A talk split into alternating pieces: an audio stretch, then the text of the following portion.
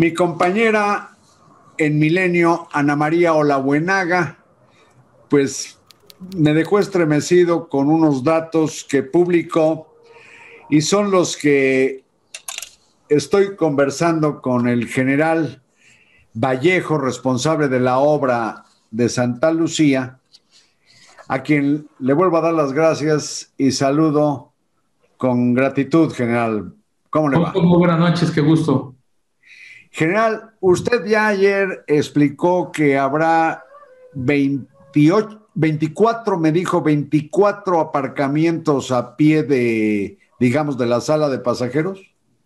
28 para ser exactos. 28, 28, en que el avión llega casi a tope con la terminal y los pasajeros por túneles, por, por estas cosas. Los telescópicos descienden y llegan a ver. Ya, ya, ya. El pasillo de quizás 20, 30 metros que siempre se utilizan. Y además hay posiciones remotas. Hay 12 posiciones remotas donde los pasajeros podrán llegar a las aeronaves a través de autocares o autobuses destinados para el lado aire. Desde salas de abordar, abordarán esos vehículos y llegarán a la posición remota donde abordarán caminando a, a las aeronaves. Pero si me permite, general, porque usted dijo que Ana María Olabuenaga, quien es una mujer espléndida, muy inteligente, muy honrada, en un texto en que habla de cuánta ilusión generan las, digamos, las promesas o los compromisos que llegan a establecerse, pues ella escribió, Texcoco iba a tener 120 posiciones, Santa Lucía 14, dice la décima parte. Ya vimos que no son 14, sino 28, ¿verdad? Así es. De contacto, es que hay que hablar de las demás. Y dice que Texcoco, aquí viene la cosa de la lana, general que Texcoco iba a costar 150 mil millones de pesos y Santa Lucía lleva 80 mil más los 100 mil que costó cancelar Texcoco. ¿Qué dice de esas cifras? Bueno, el asunto de Texcoco no está en el ámbito de mi competencia, pero sé que Texcoco iba a costar un estimado de 300 mil millones de pesos. Y para ser más correctos, pretendían o hipotéticamente serían 136 posiciones de contacto, según lo marcaba el proyecto. Ahora, ¿qué le puedo hablar a usted del Aeropuerto Internacional Felipe Ángeles? No son 14 posiciones, son 45. 45 posiciones solo para aeronaves comerciales de pasajeros. En realidad tenemos 99 posiciones para aeronaves ya la fija y 26 posiciones para a la rotativa. Perdón, pero ¿de dónde salen esas cuentas si hablamos de... Vamos a entrar, vamos a, entrar a detalle, vamos a entrar. Hablemos de aeronaves de pasajeros, aeronaves comerciales de pasajeros. Para estas aeronaves habrá 45 posiciones. ¿Cómo se subdividen esas 45 posiciones? 28 posiciones estarán pegadas directamente perpendiculares al eje de la terminal de pasajeros, a escasos metros, y serán conectadas por 28 pasillos telescópicos de abordar que conectan la cabina del avión con la terminal de pasajeros. Hay 28, hay 28 pasillos telescópicos para 28 posiciones.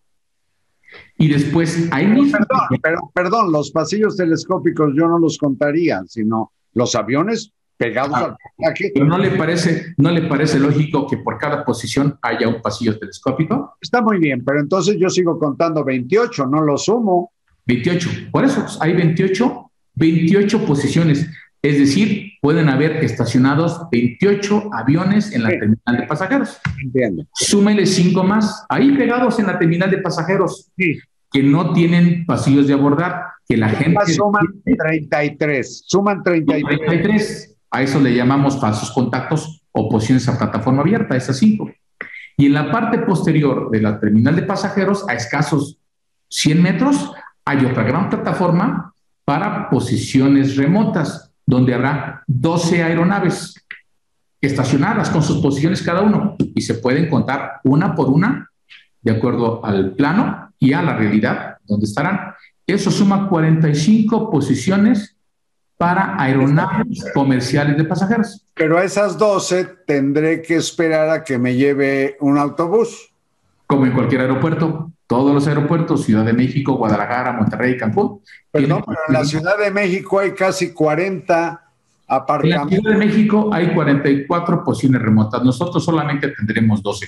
No, no, no digo como 40 que llegan al tope de la terminal. No, en Ciudad de México actualmente hay 66 posiciones de contacto y 44 remotas. Bueno, fíjese, 60 y tantas contra 28. La diferencia, la diferencia bueno, es que le vuelvo a mencionar, tenemos un sistema multiaeropuerto. La contribución que toma Santa Lucía en estos momentos es para atender lo que no, de, puede, no puede atender ya Ciudad de México porque ya llegó a su tope. Son 20 millones de pasajeros de manera inicial eso es parte, perdón general que lo interrumpa, eso es parte de la confusión.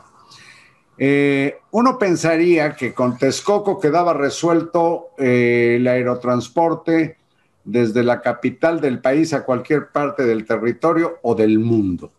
Una terminal. En el caso de Santa Lucía, tengo que pensar que es una de tres terminales porque se cuenta la de Toluca y se cuenta lo que hay o lo que queda o lo que tendrá que remodelarse en el Benito Juárez, en la Terminal 1 y 2.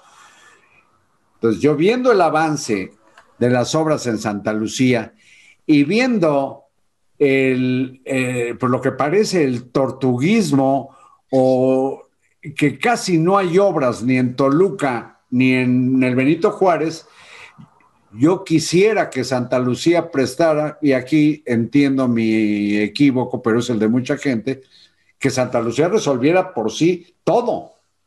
Pues tiene usted razón, o sea, Santa Lucía puede per se satisfacer todos los requerimientos, porque si bien Santa Lucía inicia con 45 posiciones, que ya son muy respetables, pero porque es lo que nos estableció la política de, Estado para esta distribución de tráficos, Santa Lucía tiene un monopolio de crecimiento. Santa Lucía puede llegar con el espacio que preservamos, con el diseño del plan maestro, con la capacidad ya actual de las pistas, a tener 188 posiciones solamente para pasajeros, aviación comercial. Ningún aeropuerto lo tiene. Y te justo porque quiere decir que independientemente de lo que ocurriera en Toluca o en Ciudad de México, Ciudad de México, Santa Lucía tiene esa capacidad. Podría porque también Ana María, mi querida, queridísima Ana María Olabuenaga, concluye que el aeropuerto de la Ciudad de México tiene el Benito Juárez, en sus terminales 1 y 2, tiene el doble de, de terminales para los aviones que Santa Lucía jamás tendrá. Desde luego, insisto, su percepción no es la correcta. ¿Y por qué no? Eh, ¿Ya buscó usted a Ana María, general, o no le corresponde? Más bien nos gustaría que ella nos buscara a nosotros antes de difundir ese tipo de información. No, pues yo le paso al costo. Yo creo que ante algo que importa tanto. Claro, desde luego que sí. Pues las relaciones. yo creo que puede usted ver ahí que comunicación social o a ver quién en el ejército. Será un gusto atenderla y a, a cualquier medio que venga para que informe de primera mano lo que pasa en Santa Lucía. Ana María no, no dio a conocer estas cifras que pudieran estar eh, o no ser tan exactas, pero no las dio en eso que le llaman redes sociales. No fue un tuitazo, no fue uno de esos chismes que corren por el espacio cibernético, sino en una casa editorial muy acreditada que es Milenio. Pues yo creo que vale la pena que, que platiquen ustedes con ella, como lo está haciendo conmigo, general. Oiga, y, dígame una cosa, el 21 de marzo, día de la entrada de la primavera y conmemorativo del natalicio de Benito Juárez, 21 de marzo.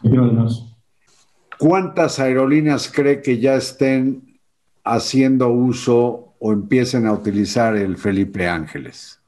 Bueno, por lo que... O va a ser una inauguración de, cortadita de listón y a ver cuándo empieza a operar.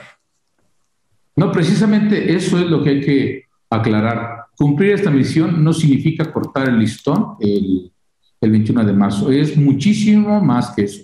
Es dotar a los mexicanos de un aeropuerto de clase mundial para atender. Ese día yo ya podré tomar un vuelo si pudiera, si quisiera.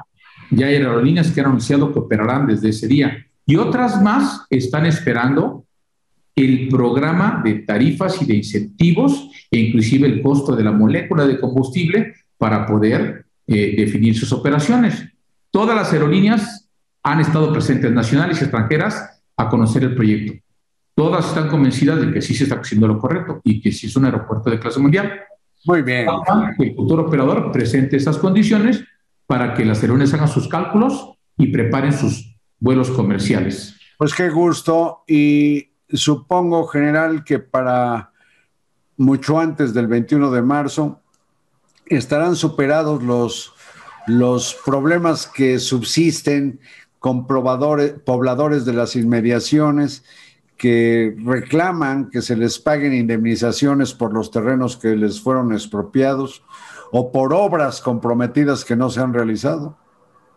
Sí, claro, el gobierno de México eh, está comprometido en atender todas estas demandas, están evacuando una a una, hay instrucciones del señor presidente de, por la vía de la negociación, irlas solventando todas ellas. Pues sería de la patada que se inaugure el aeropuerto y ya haya pendientes que tienen que ver con, no solo con justicia social, sino justicia de que a quien le hayan eh, comprado la tierra se la paguen y a quien le hayan hecho obras de mitigación como escuelas o iglesias o casas o no sé qué, que estén cumplidas. No vaya a pasar como con el terremoto y los desastres naturales que pasan y pasan años y dicen, ¿y qué pasó con ese dinero?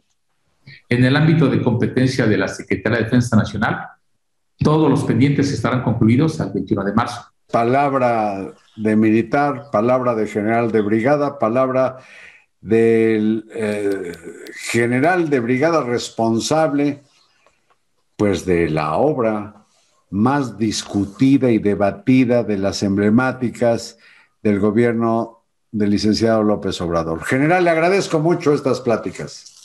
Buenas tardes a usted y a su auditorio. Buenas tardes a usted y espero que no haya rencor por lo que yo le estuve preguntando. De ninguna manera, ha sido un gusto. Y me dejen entrar a Santa Lucía. Cuando guste visitarnos. Gracias, señor. Gracias a ustedes que nos vieron y buenas noches.